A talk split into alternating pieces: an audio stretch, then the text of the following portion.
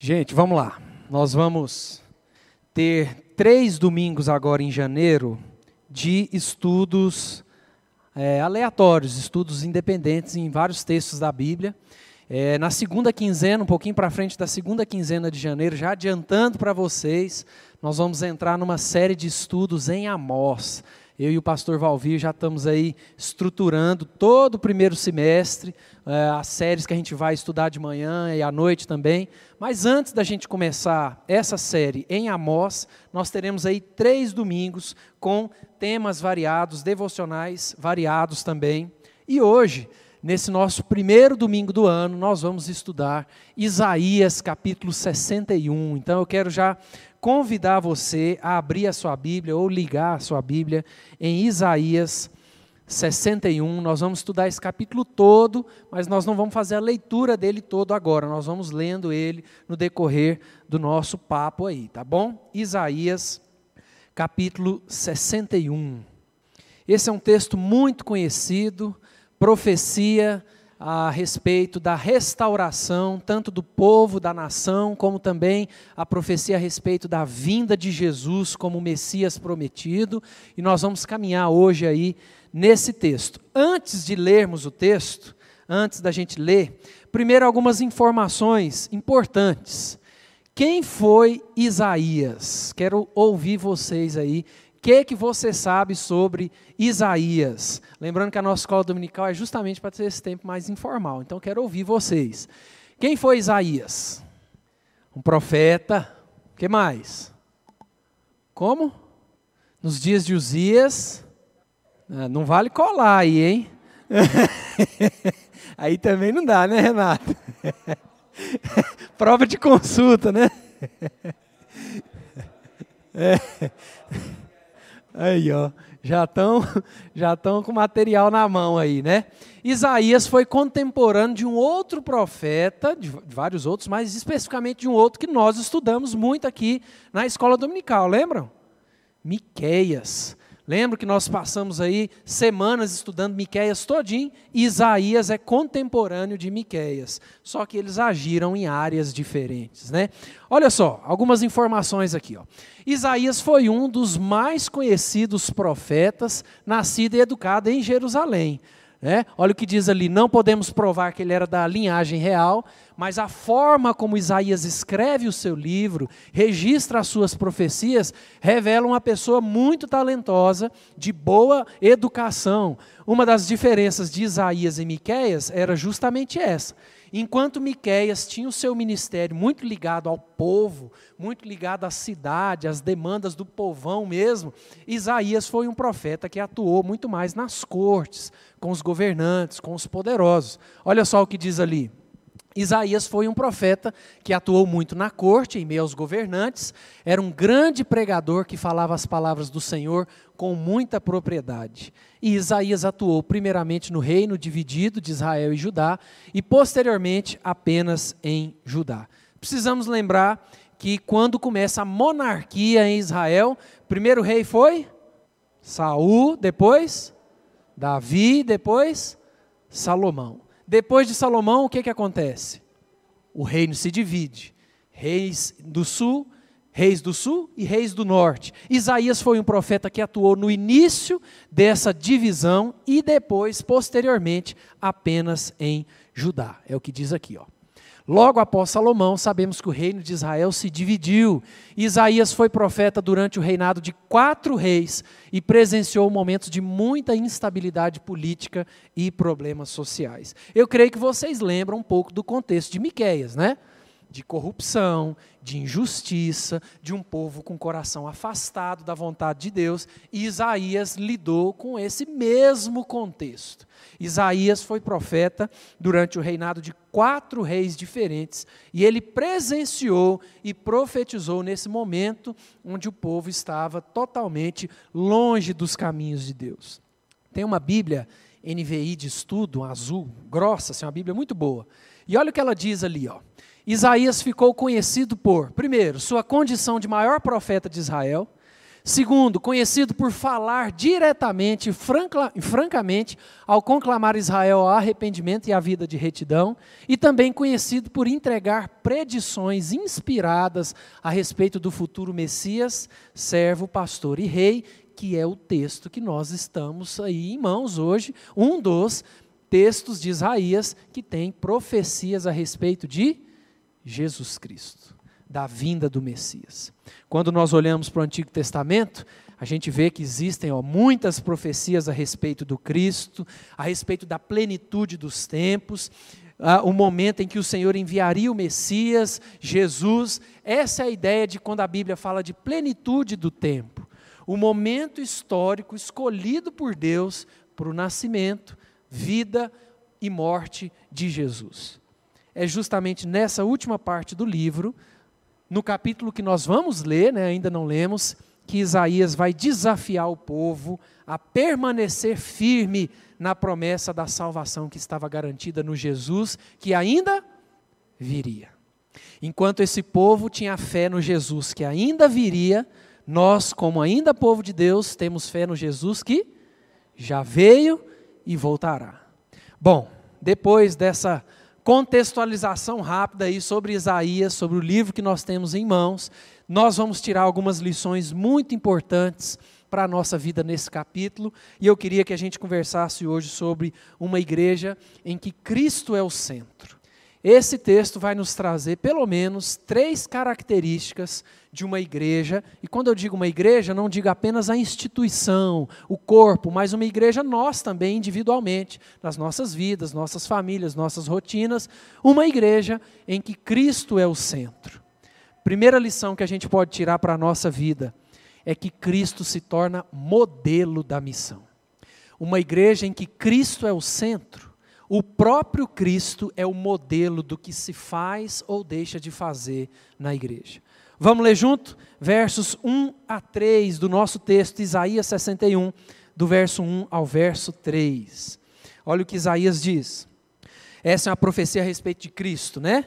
Verso 1 a 3: O Espírito do Senhor Deus está sobre mim, porque o Senhor me ungiu para pregar boas novas aos quebrantados enviou-me a curar os quebrantados de coração, a proclamar libertação aos cativos e a pôr em liberdade os algemados, a apregoar o ano aceitável do Senhor e o dia da vingança do nosso Deus, a consolar todos os que choram e a pôr sobre os que em Sião estão de luto uma coroa em vez de cinzas, óleo de alegria em vez de pranto, veste de louvor em vez de espírito angustiado a fim de que se chamem carvalhos de justiça, plantados pelo Senhor para a sua glória. Esses três primeiros versículos são uma profecia a respeito da missão de quem? De Cristo. Inclusive, quando a gente vai lá para Lucas, no capítulo 4, a gente vê Lucas registrando uma cena que tem a ver com esse texto. Alguém lembra? Isso.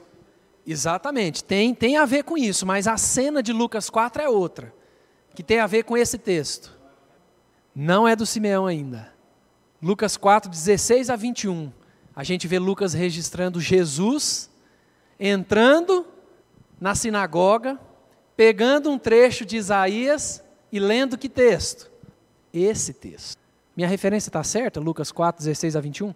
Então, inclusive, Isaías escreve essa profecia lá na frente, quando Jesus está no início do seu ministério, ele entra numa sinagoga e lê exatamente esse texto que nós temos aqui, mostrando o quê? Que ele era o cumprimento dessa profecia aqui. Jesus Cristo é o Messias que Isaías profetiza aqui o enviado de Deus que viria para resgatar o oprimido, para trazer libertação aos que sofrem, para anunciar o reino de Deus. Nós precisamos lembrar da diferença dos tempos, né? O povo de Israel cria no Messias que viria para cumprir essas promessas. Nós cremos no Messias que já veio e já cumpriu tudo isso e aguardamos a segunda vinda de Jesus que nesse texto, nesse texto ele fala como o dia da vingança, o dia do juízo, o dia em que serão estabelecidos novos céus e nova terra. Viram que aí nesse texto que lemos nos primeiros três versículos de Isaías tem algumas expressões curiosas. Viram quando ele fala sobre ano aceitável? Olha comigo. A pôr em liberdade os algemados e a pregoar o ano aceitável do Senhor, ou o ano da bondade. Alguém tem uma versão com outra expressão ainda? O ano do favor, olha que interessante. Mais alguém tem alguma outra versão diferente? O que, que quer dizer esse ano aceitável, ou o ano da bondade, ou o ano do favor? O que, que vocês acham que isso quer dizer? O que mais? Esse ano aceitável não quer dizer literalmente um ano né, cronológico, mas um tempo é referente justamente àquela plenitude dos tempos que Paulo fala lá em Gálatas, por exemplo. Ou seja, o tempo escolhido por Deus para que Jesus nascesse da Virgem Maria, cumprisse o seu ministério, a sua missão, morresse e ressuscitasse no lugar de todo Israel, de todo o povo de propriedade exclusiva de Deus. O, o ano aceitável que Isaías fala aqui é justamente o que nós comemoramos agora no, no Natal. Domingo passado tivemos o nosso culto aqui, não foi? Onde nós falamos justamente no texto, onde o anjo profetiza e revela né, a Maria que ela conceberia a Jesus e tudo mais. É essa, esse tempo que nós temos aqui em Isaías. Mas existe uma particularidade aqui muito interessante. Porque Isaías, essa expressão, ano aceitável, ou ano da bondade, se comparava ao ano do jubileu. Quem lembra o que é o ano do jubileu no judaísmo? Lembram? Exatamente. Na tradição judaica, a cada sete anos, os judeus deveriam ter um ano sabático, um ano de descanso, sem trabalho, sem labuta. E depois de sete anos sabáticos, ou seja, 49 anos, o ano 50 era o ano do, do jubileu. O ano 50 era o ano onde as dívidas eram perdoadas, onde os escravos eram libertos, onde as terras eram devolvidas aos antigos donos. Era como se fosse justamente a chance de um recomeço. E Isaías pega essa ideia do jubileu para falar de Cristo, para comparar com Cristo. Da mesma forma, Jesus Cristo, cumprindo a profecia, ele ia garantir um novo começo na história do o cumprimento da libertação do pecado, o reestabelecimento da ligação que foi perdida entre Deus e o homem. A gente precisa lembrar que o povo de Israel, no contexto que Isaías escreve aqui, já tinha passado por muitas lutas, por muitas guerras, por cativeiros, por mortes e tristezas, mas Isaías quer pegar esse povo e levar eles a olhar para frente, a olhar para a salvação no Messias. É por isso que ele usa essas expressões. Olha, ele vai colocar uma coroa ao invés de cinzas, vestes de louvor ao invés de um espírito angustiado, alegria ao invés de choro. Essa é a ideia da profecia. E é por isso que uma igreja em que Cristo é o centro, Cristo se torna o modelo da missão. Assim como essa profecia se cumpre em Cristo, ela precisa ter continuidade através da igreja, de pregar sobre Cristo, de cuidar dos que choram, de socorrer os que têm necessidade. É justamente essa ideia que nós precisamos tirar para a nossa vida. Nós precisamos imitar, dar continuidade à missão que Cristo começou, no cuidado com os pobres, na esperança aos oprimidos, levando libertação aos que estão presos de alguma forma, em algum vício, em alguma circunstância. É por isso que essa é a primeira lição que a gente tira. Que essa missão que Isaías profetizou, que Cristo leu, garantido ser o cumprimento dela anos depois, agora ela precisa ter continuidade através da igreja. É por isso que uma igreja em que Cristo é o centro, Cristo se torna modelo de missão. Isso tem muito a ver com o que nós vamos conversar hoje à noite também. Porque muitas vezes nós corremos o risco de começar várias empreitadas na igreja ou na nossa vida particular que não tem nada a ver com a principal missão nossa como igreja, que é continuar isso que Cristo viveu e cumpriu. Continuar essa missão na vida das outras pessoas. Uma igreja em que Cristo é o centro, ela precisa ter Cristo como modelo do que se faz e do que se deixa de fazer também. Mas não só isso. Cristo se torna a única esperança. Olha o que diz os versos 4 a 9. Acompanhe comigo, Isaías 61, 4 a 9. Segunda lição que a gente tira para a nossa vida: Cristo se torna a única esperança. Olha o que diz versos 4 a 9: Edificarão os lugares antigamente assolados, restaurarão os diantes destruídos e renovarão as cidades arruinadas, destruídas de geração em geração.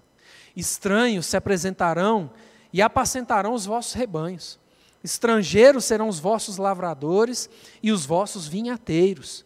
Mas vós sereis chamados sacerdotes do Senhor, e vos chamarão ministros de nosso Deus. Comereis as riquezas das nações, e na sua glória vos gloriareis. Em lugar da vossa vergonha, tereis dupla honra. Em lugar da afronta, exultareis na vossa herança. Por isso, na vossa terra possuireis o dobro e tereis perpétua alegria, porque eu, o Senhor, amo o juízo e odeio a iniquidade do roubo. Dar-lhes-ei fielmente a sua recompensa, e com eles farei aliança eterna. A sua posteridade será conhecida entre as nações, os seus descendentes no meio dos povos, todos quantos o virem os reconhecerão como família bendita do Senhor. Israel viveu durante o período de cativeiro, primeiramente, como nós já conversamos lá em Miqueias, os assírios dominando o reino do norte e depois a Babilônia dominando e levando cativo o reino do sul. Lembram que esse cativeiro foi algo direcionado, permitido, feito por Deus. Nós já conhecemos essa história. Lembram quando a Babilônia domina o reino do sul? Uma das instruções de Deus é: se casem, construam casas, arrumem empregos, tenham filhos, toquem a vida de vocês, porque esse cativeiro vai durar quantos? 70 anos. O povo, a Babilônia domina o reino do sul e o povo, Deus vai nos libertar. Profetas, falsos profetas, lembram? Não, gente, calma, isso não vai acontecer. É, Deus vai nos libertar, Deus vai nos dar vitória, tudo vai correr bem e Deus fala: não é assim. Por 70 anos vocês estarão aqui. Gente, 70 anos é praticamente uma vida inteira. E é nesse contexto que nós temos Isaías lidando aqui. A libertação do cativeiro só vem alguns anos depois, com a dominação da Babilônia ali pelo rei Ciro, né?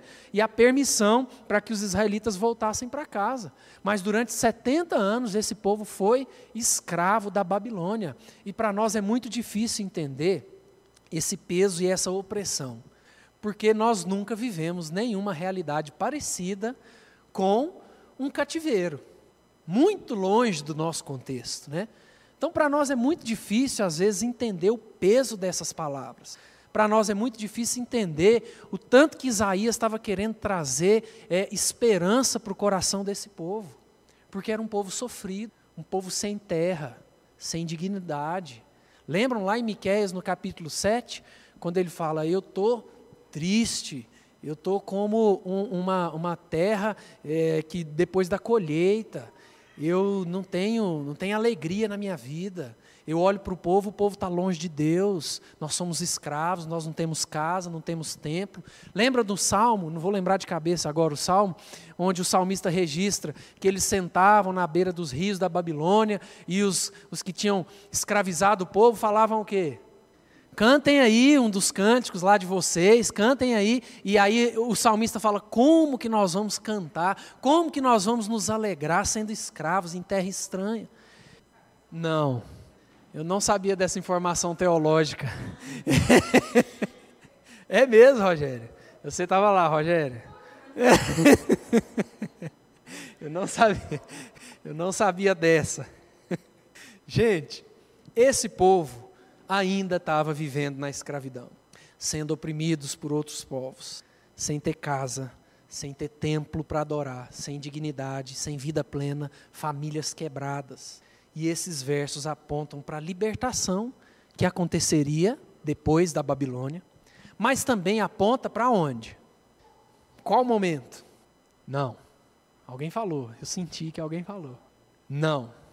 Esse texto levava o povo a ter esperança de que o cativeiro ia acabar, que Deus ia restaurar a terra, que Deus ia restaurar a vida.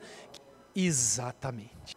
Mas esse texto também apontava na época e hoje para novos céus e nova terra.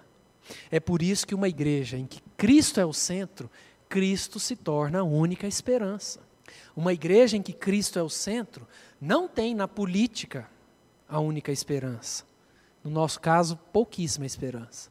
Uma igreja em que Cristo é o centro não tem na medicina a última esperança. Uma igreja em que Cristo é o centro Cristo se torna a esperança. O povo poderia voltar a ser o que Deus planejou para eles. É por isso que fala: vocês vão voltar, vocês vão ser sacerdotes de Deus, representantes da salvação na terra, mensageiros das, das boas novas. Ao contrário de tanto sofrimento, Isaías profetiza um tempo de bênçãos. E essa profecia tem a ver com a libertação do cativeiro, mas também com a libertação total de qualquer opressão, de qualquer tristeza que vai acontecer em novos céus e nova terra. Então, aqui nesse trecho, é como se Isaías falasse: olha, se acalmem, o Senhor vai trazer águas tranquilas em breve. Deus vai trazer, é, vai derramar sobre vocês muitas bênçãos. Vocês estão sofrendo agora, mas esses sofrimentos não se comparam com o que Deus já preparou para vocês. E a gente precisa trazer essa verdade para a nossa vida, porque de certa forma, nós ainda estamos vivendo tempos de opressão. Nós não temos uma vida de tamanha opressão como esse povo aqui no tempo de Isaías, mas nós vivemos um tempo de opressão. Nós ainda estamos sob o jugo do pecado, nós ainda somos governados por pessoas corruptas, nós vivemos injustiças, nós lutamos para manter a nossa fé em Deus e aquilo que a gente crê em prática na nossa vida, e é por isso que a nossa esperança precisa ser Cristo, Jesus Cristo. A gente não sabe como vai ser o ano de 2022.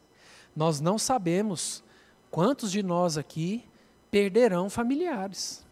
Nós não, nós não sabemos se nós mesmos vamos estar aqui até o fim do ano. E às vezes isso parece ser desesperador, mas muitas vezes é desesperador porque Cristo não tem sido a nossa única esperança ou última esperança. Nós precisamos, como igreja, depositar a nossa esperança em.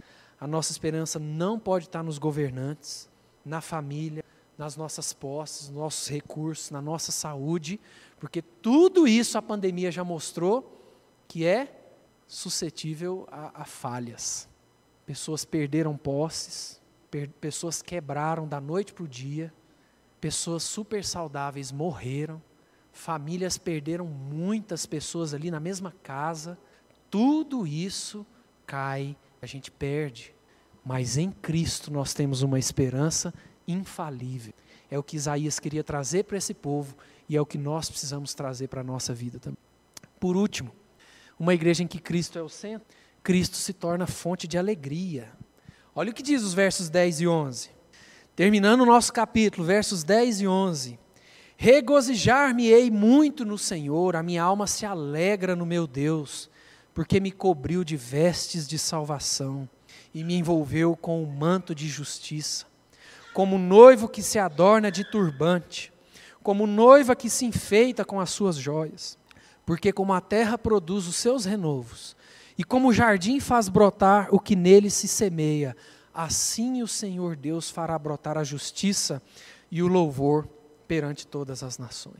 Agora, nesses versos 10 e 11, são palavras de Isaías. Se até aqui a gente veio é, lendo palavras de Jesus, como se Jesus mesmo estivesse falando ali, é, através de Isaías, os versos 10 e 11 são palavras do profeta. E são palavras não somente dele, mas palavras que representavam as palavras de todo o povo. Isaías se alegra. Ele louva a Deus por tudo que ele estava sendo, que lhe estava sendo revelado. Ele louva a Deus porque, apesar de estar em cativeiro, em terra estranha, em tempo de sofrimento, havia esperança havia convicção de salvação. Isaías louva a Deus porque o deserto, o sofrimento não mais se apoderava do povo, porque a morte foi vencida e a vida eterna estava garantida no Messias que viria para cumprir todas essas profecias e promessas. E é muito interessante que às vezes a gente pensa que Isaías escreveu isso aqui poucos anos, né? Antes de Jesus. Algumas dessas profecias, como por exemplo Isaías 9, que também é uma profecia a respeito de Jesus, foram escritas 700 anos antes da vinda de Jesus. Olha a certeza e a convicção que o Espírito Santo já derramava sobre o povo, em saber que 700, 600 anos depois, viria o Messias para cumprir todas essas profecias. E esse foi o grande presente que esteve sobre esse povo e está sobre nós como igreja também. A salvação em Cristo. Se tudo na nossa vida der errado, já deu certo, porque nós temos a salvação em Cristo. Se tudo na nossa vida der errado, se for só desgraça na nossa vida para o resto da vida, já está tudo certo, porque Jesus Cristo morreu no nosso lugar. Ao invés de morte eterna, nós temos vida eterna. E é por isso que Cristo se torna fonte de alegria, mesmo em tempos difíceis. Esse foi o grande presente que Isaías registra aqui e que nós precisamos trazer para o nosso contexto também. Lá em Efésios 2, verso 8, diz: Porque pela graça sois salvos, mediante a fé, e isso não vem de vós, é dom de Deus. Mas a nossa tradução, não sei se a sua está assim, o nosso tradutor omitiu aqui algo que eu acho muito importante. No escrito original de Paulo, nós temos, e isto não vem de vós, é o dom de. Tem um artigo aí antes da palavra dom.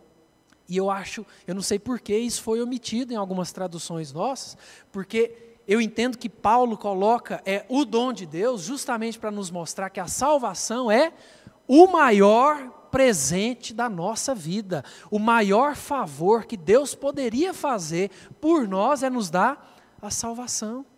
Lá em Neemias, capítulo 8, verso 10, nós lemos assim: Disse-lhe mais: Ide, comei carnes gordas, tomai bebidas doces, e enviai porções aos que não têm nada preparado para si, porque esse dia é consagrado ao nosso Senhor. Portanto, não vos entristeçais, porque a alegria do Senhor é a vossa força. A alegria do Senhor é a vossa força. Muitas vezes o nosso coração é dominado por ídolos que tiram a nossa alegria de Cristo e tentam colocar o nosso coração para buscar alegria em outras coisas, e o resultado disso é sempre uma tragédia. Porque nada nem ninguém pode preencher o nosso coração de sentido e de alegria como Cristo, como a salvação em Cristo faz. O problema, irmãos, é que sempre buscamos, ou na maioria das vezes nós buscamos satisfação e paz em outras coisas, e não em Cristo, e não nas promessas de Cristo, e não na salvação. E tudo que a gente vive aqui é passageiro. As coisas do mundo são, são falsas alegrias, é, é ilusão. Lembra quando Jesus fala: Deixo-vos a minha paz, eu não a dou como o mundo a dá. Ou seja, existe uma paz no mundo. Mas a paz de Cristo é diferente, e uma das principais diferenças é que ela é completa, ela é plena e ela é eterna.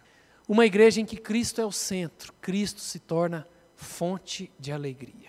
Irmãos, para a gente concluir, a nossa missão como igreja é uma só: imitar a Jesus Cristo, dar continuidade ao que ele começou, ensinou essa é a missão da Igreja Presbiteriana Mosaico em tudo que ela faz, seja no púlpito, seja nos, nas reuniões nos lares, seja nas reuniões de jovens, seja no trabalho com as crianças, seja nos encontros das mulheres, seja nos acampamentos, toda a nossa estratégia, tudo aquilo que a gente faz, na cantata que nós estamos programando já de Páscoa aqui no, na praça, tudo que a gente vai programando e vai lutando e vai pensando, precisa ter um foco por trás proclamar a Cristo.